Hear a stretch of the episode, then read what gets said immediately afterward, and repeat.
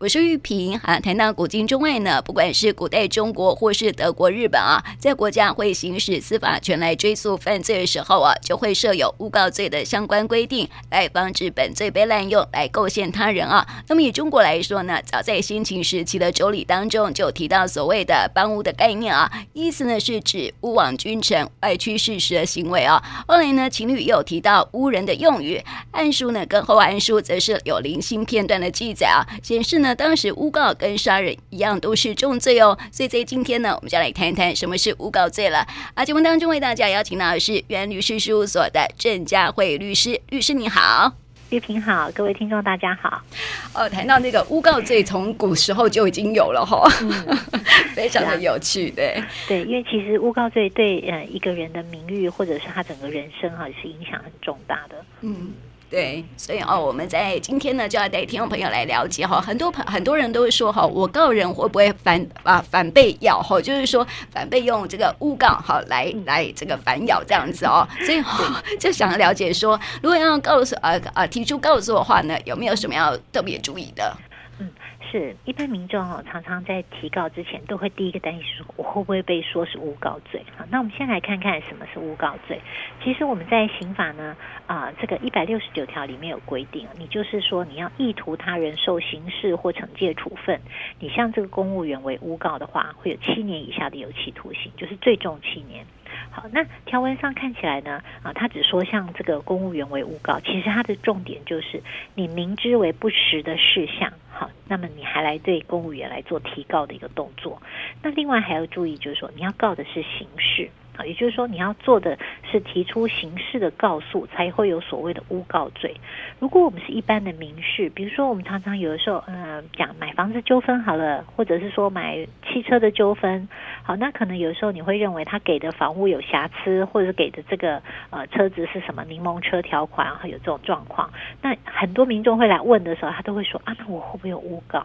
好，所以我们先有一个观念，所谓的诬告会是指在你提刑事告诉，你明知是不实事项，你还来做提告的时候，才会有这诬告罪。那如果是民事的部分呢？啊，你认为对方卖的东西不实在，或觉得对方卖的东西有瑕疵，那你要做不管是价金，或者说叫呃损害赔偿请求，这些都是民事上面的啊，这个所谓的诉讼的一些争执的话，是不会有诬告罪的。所以民众呢，其实在提告的时候就可以自己先嗯简单的。分析一下，哎，我到底告的是民事或者是刑事？好，如果是民事的这些的啊买卖纠纷啊，或租屋纠纷啊，哈，或者说有一些呃亲属的一些继承关系这些，它其实基本上是不会有所谓的诬告罪的，所以这个就不用担心哦。嗯，可是哦，好像很多人哦还是会担心，对不对？好，所以可以透 透过这个来了解。那我想了解说哈，这个民事部分哈是没有诬告的嘛？哈，那那个有关于选举的事情哦，因为前阵子才那个选举刚。过嘛哈，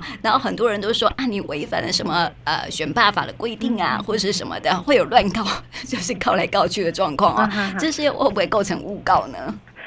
我们的刑事，嗯、这个选举的部分哈，它有一个呢，啊，认为是一个是选举无效，那有认为呢是所谓当选无效，那不管是哪一个，这基本上都是属于是民事诉讼的处理范围，它不是所谓刑事。好，所以原则上呢，啊，你去提不管是当选无效或者是选举无效，那顶多就是你提了以后这个诉讼败诉，好，它是不会因此会有诬告罪，所以这个倒是不用担心。嗯，是啊，所以说啊，这个呃，如果说有凭空捏造的部分哈，有可能就是会会构成那个诬告罪，对，诬告罪。所以民众可能要很小心。那就会有人问说，那我怎么知道到底是不是凭空捏造？哈，那另外还有理性的观念，就是凭空捏造跟你有所谓合理的怀疑，哈，两个也要呃有所区分。我们讲一个简单例子，其实呃有的时候我们常常会，比如说群组里面，好，那可能 A、B、C 三个人，好，那都在这个群。组里，那大家可能平常都是叫绰号，那呃这样绰号你就啊误以为 A 就是啊这个大名，好，B 就是小名，好，那 C 就是小花，那就某一天呢，你就看到这个 A 呢啊就在这群组里面留言，可能就侮辱你了，所以呢你就提高说，哎这个大名啊那对我公然侮辱，结果呢后来才知道说哇原来这个 A 呀、啊、我搞错了，A 不是大名，A 可能是另外一个某甲，好，那有人就说那我这样会不会诬告？好，那我的意思是说，如果你能够拿出证据，好了解，嗯，说明说我为什么会把这个 A 好跟这个大名连接在一起，我是有一个合理的怀疑，哈，所以呢，我就诶一直都是把这个 A 当做是这个大名，好，那那在做这个对话或者是，所以我今天才会认为这个啊公然侮辱我的是大名，我才会对他提告。好，那这样子就不会构成啊、呃、这个所谓的诬告罪，因为基本上你是有一一定合理的怀疑，好，那这个大家平常在上面也都是用这个绰号，好，嗯、所以你是啊、呃、不是明知哦，你不是明知这个大名没有公然侮辱我，我还来对大名提告，嗯，那所以这个状况下，你只要能够说明得清楚，为什么你认为这个被告你提告的这个被告哈，就是有啊、呃、你所告诉的这个事实。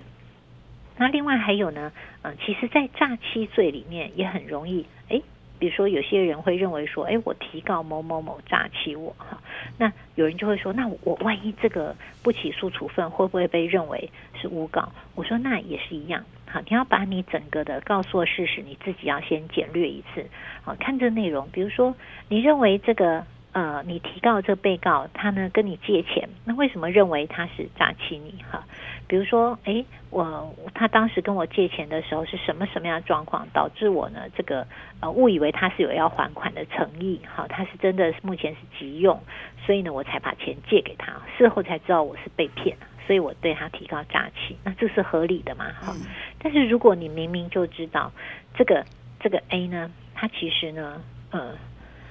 已经把钱都还给你了，好，那当时呢，他跟你借钱的时候也讲得很清楚，钱也都还给你了。那这中间呢，你对于他呢整个的状况都很了解，你也没有任何限于错误，因此呢，呃，这个所谓交付了个人的财务的状况，那也就是说，你跟整个的诈欺状况完全不相符合的时候，你还对他提高诈欺。那这时候就有很可能你，你你这个部分就构成诬告罪，因为你明明知道，哎、哦，这个被告他没有任何诈骗的状况啊，嗯、好，那你来提告就会有诬告。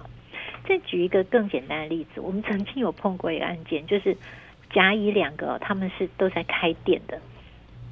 这个商家，那 有一天呢，甲就提告说，乙啊跑到我的店里来拿安全帽打我，那所以他就来告乙伤害。好，那乙说我没有啊，我没有打他。那结果呢？这个这么巧，就路口有监视录影器，结果就调了监视录影器来看哦。没错，甲被打了，可是被打的呢，完全不是乙啊，是跟乙完全无关的丙。嗯，那乙跟丙呢，身高什么都差距很多，是绝对不可能误认的。所以这个时候甲就有可能会构成诬告哦，因为甲明明知道他有受伤没错，可是不是乙来打他。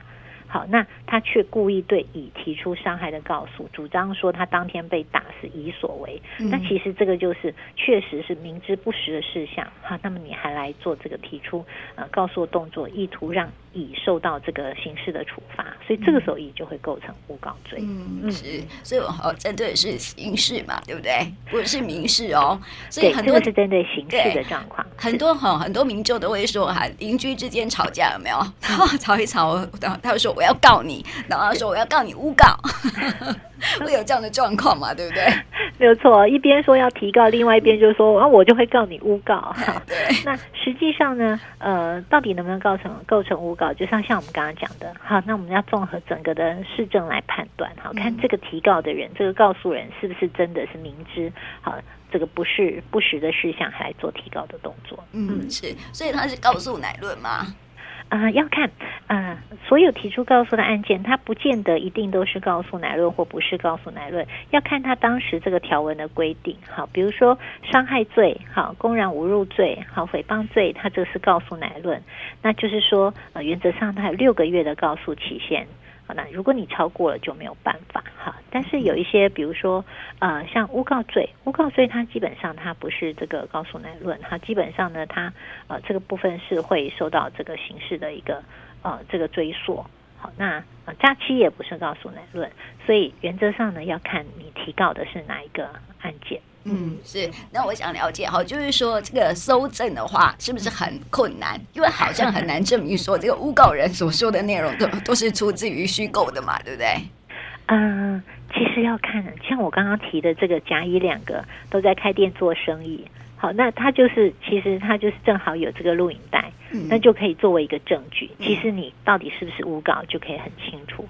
那另外呢，呃，像我们刚刚第一开始提的，就是群组里面大家的对话，好，他到底是不是明知呃不是这个呃某甲不是大明所为，还对大明提告，那就是你就可以截图。比如说，你可以从历来的对话里面，好，比如说，哎，我想有时候群组里面大家总是会互相有对话，那你就可以知道说啊，他到底清不清楚这个绰号 A 的是不是就是大明这个人？哈，所以其实。呃，我们所谓的证据，当然收集越多越好。可是不是所有的东西都，呃，像我们担心的说啊，没有证据。其实我们常说，人证是一个证据，好，对话是一个物证，好，或者是说其他的曾经有过书信往来，好，或者是说呃，你们有一些这个呃，在网络上面的留言，不一定是群组对话，也许现在有一些呃。这个脸书上面的留言，然后，都可以看出端倪。所以其实各式各样的这些证据都可以，呃，对于案件只要有厘清的效果，其实大家都可以尽量做搜集的动作。嗯，那诬告罪的判刑呢？啊，诬告罪原则上它是七年以下的有期徒刑。哦，很重哎，没 错没错，哦，那所以呃原则上它最重可以处到七年啊，所以民众还是一般都呃不要这个以身试法。那另外还有一个我们要提醒哦，在讲到诬告罪，我们常常想的就是啊，他我我们刚刚讲的嘛，邻居他去告对方啊来打他伤害啊，这是明明知道什么人，可是是不是有些人我可能嗯。呃钱包不见了，嗯，哈，那或者是说我东西原本放在这个呃机车里面，不小心不见了，我们可能就会去警局报案，报说，哎，我可能东西失窃了，被偷走了，哈。那一般这种状况，你你你确实你原本带在身上的皮包不见了，那或者是你放在机车的坐垫下面东西不见了，我们去提告，就认为这个被窃盗，好，这是未指定范围的这个提告。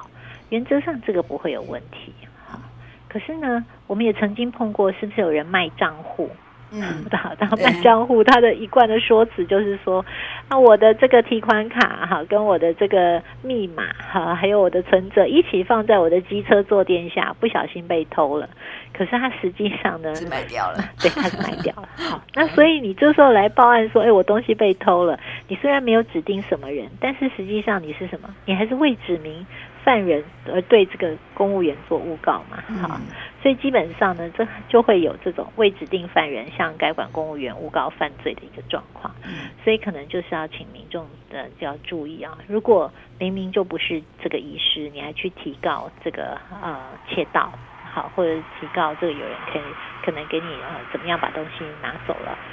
所以这些就是要注意，它会有另外我们在刑法一百一七十一条里面的为指定犯人而向该管公务员诬告犯罪的，这个会有一年以下的有期徒刑。嗯，它虽然轻一点，可是它基本上还是耗掉了我们的这些人力物力去做这个调查动作。哈，那基本上这个还是不可取的，也是会有处罚规定。对，好，就是说谎。在这个法司法上说谎是会有这样的问题，对不对？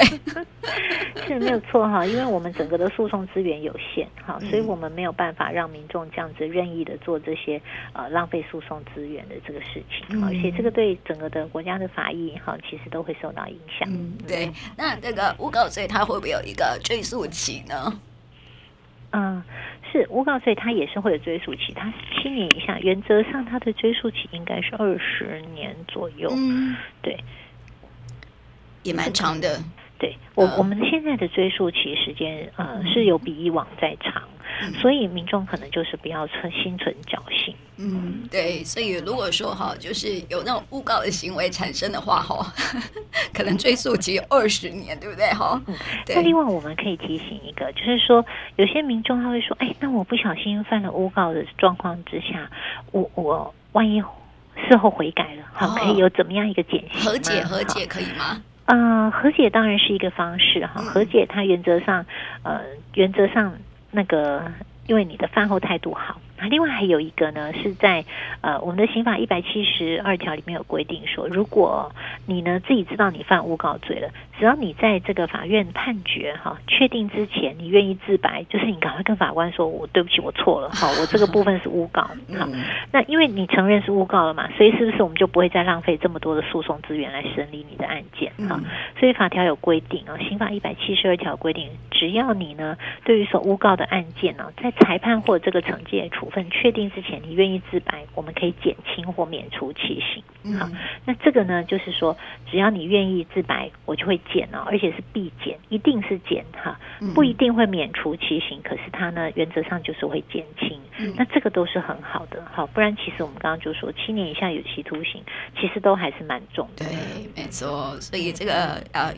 错了就要改过自新，这样错了就要承认自己是错的哈，这样子。对，所以我们在今天啊，跟听众朋友来说到这个诬告罪问题哈，只不过规劝大家哈，在提出任何的刑事告诉哦，不是民事，对不对哈？民事没有诬告，是刑事哈。刑事告诉之前哈，要想清楚啊，千万不要逞一时之快哈，伪造说法或是证据哦，不但得要面对很冗长的这个诉讼程序啊，然后最后呢失败了，还要被反咬成这个诬告罪哈。所以呢，在今天提供给听众朋友来了解什么是诬告罪喽。那么也谢谢贾慧律师来到我们节目当中，谢谢你。嗯，谢谢。